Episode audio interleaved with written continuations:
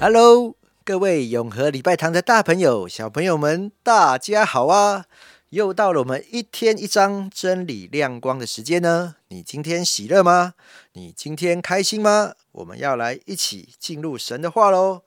今天我们来到了以赛亚书的第八章。好，我们要先为大家来读一下一到八节。耶和华对我说：“你取一块啊，你取一个大牌。”拿人所用的笔，写上马黑尔沙拉勒哈斯巴斯。我要用诚实的见证人祭司乌利亚和耶比利家的儿子撒加利亚记录这事。我以赛亚与妻子同事，她怀孕生子，耶和华就对我说：“给他起名叫。”马黑尔沙拉勒哈斯巴斯，我的名字好长啊！因为在这小孩子不晓得教父教母之先，大马士革的财宝和撒玛利亚的鲁物，必在亚述王面前搬了去。耶和华又小谕我说：这百姓既厌弃西罗亚缓流的水，喜悦利逊和利玛利的儿子，因此。主必使大河翻腾的水猛然冲来，就是亚述王和他所有的威势，必漫过一切的水道，涨过两岸，必冲入犹大，长溢泛滥，直到景象。以马内利亚，他展开翅膀，遍满你的地。今天在我们中间跟我们分享的，又是最美丽的名山传道啦。啊，把时间交给名山传道。各位弟兄姐妹，大家早安。啊，今天以赛亚书的第八章呢，其实它是接续着第七章的经文。我们会发现，其实在这一段的经文里面，其实是跟昨天是紧紧的紧扣的。好，昨天我们讲到呢，这个犹大国呢遭遇到亚兰跟以色列盟军进攻这样的一个危机啊，上帝就借着先知以赛亚的儿子施雅雅述呢的这个名字呢，啊，这个名字昨天我们没有提到，他的名字的意思其实是表示。渔民要归回哦，愚不是愚笨的愚，是剩余的余。就是呢，他讲到说，哦，虽然呢，上虽然在百姓的一个悖逆当中，上帝会借着一些的灾难来管教跟审判他们，但是一定会有一些的人，他们是会通过苦难的考验，会经历到神的保守而存活下来。好，所以呢，这其实是给犹大国，其实当这个以赛亚带着他的儿子来向这个亚哈斯王讲。讲述神的心意的时候，其实这个孩子的名字呢，就是给犹大国一个很大的安慰啊。虽然呢，这个昨天我们讲到亚哈斯王，他不相信神，他不愿意向神求个印证。但是上帝仍然直接赐下了这个以马内利，就是神要与我们同在的这样的一个兆头。那我们也当然也提到说，其实以马内利的这个名字，就是后来耶稣降生的时候，他说他的名要被称为以马内利，就是这个神要与我们同在。好，那第八章呢，刚才呢那个杨玉弟弟为我们读到的这个以赛亚，他在大板子上面写上这个马黑尔沙拉勒哈斯巴斯。好，那这个呢不只是只是写上来让人可以看见。甚至呢，上帝叫以赛亚为他的第二个名儿子呢，就取这个名字，很长的一个名字。那这个名字的意思呢，叫做掳掠树林，抢夺快道。哎，我们会发现，从昨天到今天的这三个兆头，这第三个兆头，其实好像都跟名字有关。神都借着一个名字来表达他的这样的一个心意。好，那第三个这个名字就讲到说是神的审判已经在眼前了，所以再过不久呢，这个亚兰王跟这个以色列国呢，他们就会被述。打败不再是犹大的这个威胁。好，那我想到说，其实好像华人在为孩子取名字的时候，其实常常我们都会带着为孩子取名字，都会带着很大的一个期望跟祝福。好，所以呢，为儿子取名字呢，常常会希望他能够成功啊，能够发达啊，他是很勇敢的，他是很有能力的。好，那为女儿取名字呢，希望她是很美丽的，有柔顺的心、聪慧的心，或是她是很开心的。好，但是呢，上帝。却要以赛亚为他的儿子取这么怪的名字。第一个第一个儿子叫做有余民要归回，好，那第二个儿子呢叫做呃这个掳掠树林抢夺快道。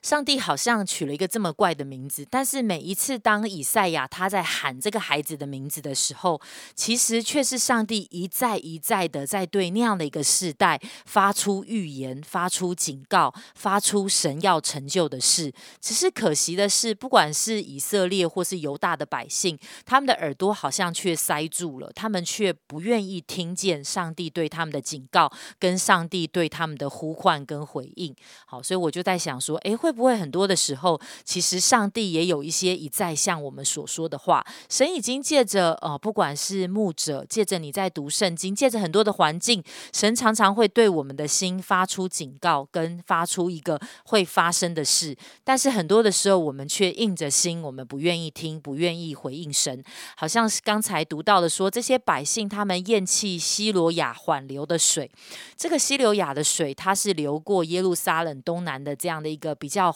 比较小的一个河流是比较慢的，比较流的比较慢，比较小的河流。这个代表它在其实代表的是上帝在以色列在犹大百姓当中的治理跟上帝的供应。但是对他们而言，当面对他们生命当中的危机的时候，他们呃以色列人犹大人犹大人他拒绝等候上帝的一个保守，他们呢决定自己想办法，他们宁可去去找，好像刚才里面形容到说，像那个呃澎湃的大河流，好像感觉很强盛的这个亚述帝国国来这个结盟，好像有的时候他会觉得他靠了一个比较强大的靠山，会觉得好像自己也是这样的一个强大，而且很安全，但是却是解决了眼前的问题，却因为跟亚述的这个结盟，不只是昨天我们提到那个进贡带来经济上国力的财力的消耗，其实很多的时候因着跟国这些。国家的结盟也会有偶像的崇拜进到这些的进到犹大的里面，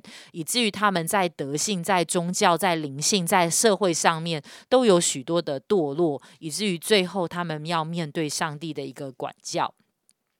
而在这里面，刚才读的经文里面提到亚述王跟他所带来的这些威势，好像这个洪水泛滥是漫过一切的河道，好像对于整个国家带来极大的一个破坏，呃，甚至就像是那个水，当它涨起来的时候，就淹过了河水的两岸，直到景象。我们想说，哇，直到景象，但是其实这却是神的一个怜悯，因为其实刚才第八章的后面说，以马内利亚他展开山山，他展开翅膀。遍满你的地，好像神应许。虽然在这样的一个患难当中，好像淹到了景象，却不是灭顶的。所以就看见，好像即使在这些的患难当中，神一再的应许他的百姓说。这是神跟我们同在的土地，神要与我们同在，这是以马内利之地。所以，这既然是神的土地，神大能的双手是没有离开的，神仍然展开他的翅膀在覆盖全地。若是我们继续去的仰望他，其实我们就在神的恩典底下。但是，只是很多的时候很可惜，我们好像是想要脱离神的那个保护，跟神的翅膀，跟神的硬币，人却想要选择自己的道路，背逆神。但是，如果是在神的恩典当中，其实好像耶利米哀歌讲到说，其实我们不致消灭，是出于神诸般的耶和华诸般的慈爱，是因为他的怜悯不至于断绝。其实是是我们是可以活在神的怜悯当中，活在神的慈爱当中的。而到底谁是这样子可以在神的怜悯跟慈爱当中被保存的呢？如果我们继续把第八章后面读完，我们就会发现神。一再的提醒到，就是神一再提醒我们，不要向世界上的人走上背逆上帝的道路。好像世界上的人，他们会觉得他们有许多可以靠的，他们好像他们也会害怕许多的强权强势，但是他们的眼中拒绝神，不怕神，不认识神。他们这样子的一个道路，最终走到后面，他们却要面对上帝的审判跟管教。但是对我们这一群已经认识神的百姓来说，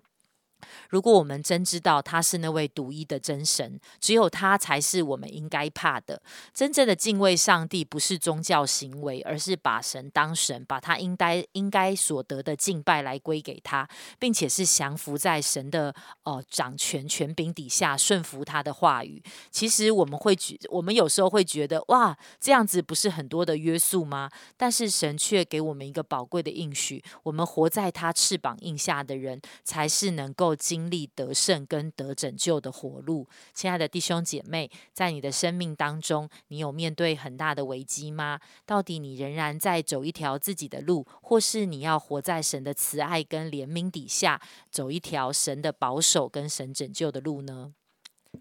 谢谢明川传道的分享。的确，真的，当患难临到我们的时候，其实神不是要灭尽我们，而是希望我们可以悔改。好像在以西结书三十三章那边，神也说：“啊，我指着我的永生启示，我断不喜悦恶人死亡，唯喜悦恶人转离所行的道而活。”以色列家，你们转回，转回吧，离开恶道，何必死亡呢？神所发出的这些警戒，都是希望他的子民可以悔改。若是我们现在也处在一些好像不讨神喜悦的一些状态当中，当圣灵提醒我们，当神的话临到我们的时候，巴不得我们每一个人都不再继续走在我们继续走的路上，而是能够回转回到神的面前，因为神渴望来拯救我们，神渴望让我们有路可走，盼望我们每一个人都能够如此来回应神。我们一起来做一个祷告，亲爱的主耶稣，我们感谢你。主啊，每一次当好像有一些警戒，当有一些责备临到我们的时候，主，我知道你不是只是为了责骂而责骂，主啊，你不是为了惩罚而惩罚，主啊，你希望你的子民，你希望你所爱的每一个人，我们能够回转来到你的面前，主啊，我们也知道，真的在生活当中，我们有许多地方并不讨你喜悦，主啊，但你帮助我们听见你的声音。我们就可以悔改，主啊，回到你的面前，主啊，不再走在我们自以为意、自以为是的路上。我们向你献上仰望，垂听我们的祷告，奉耶稣基督的名求，阿门。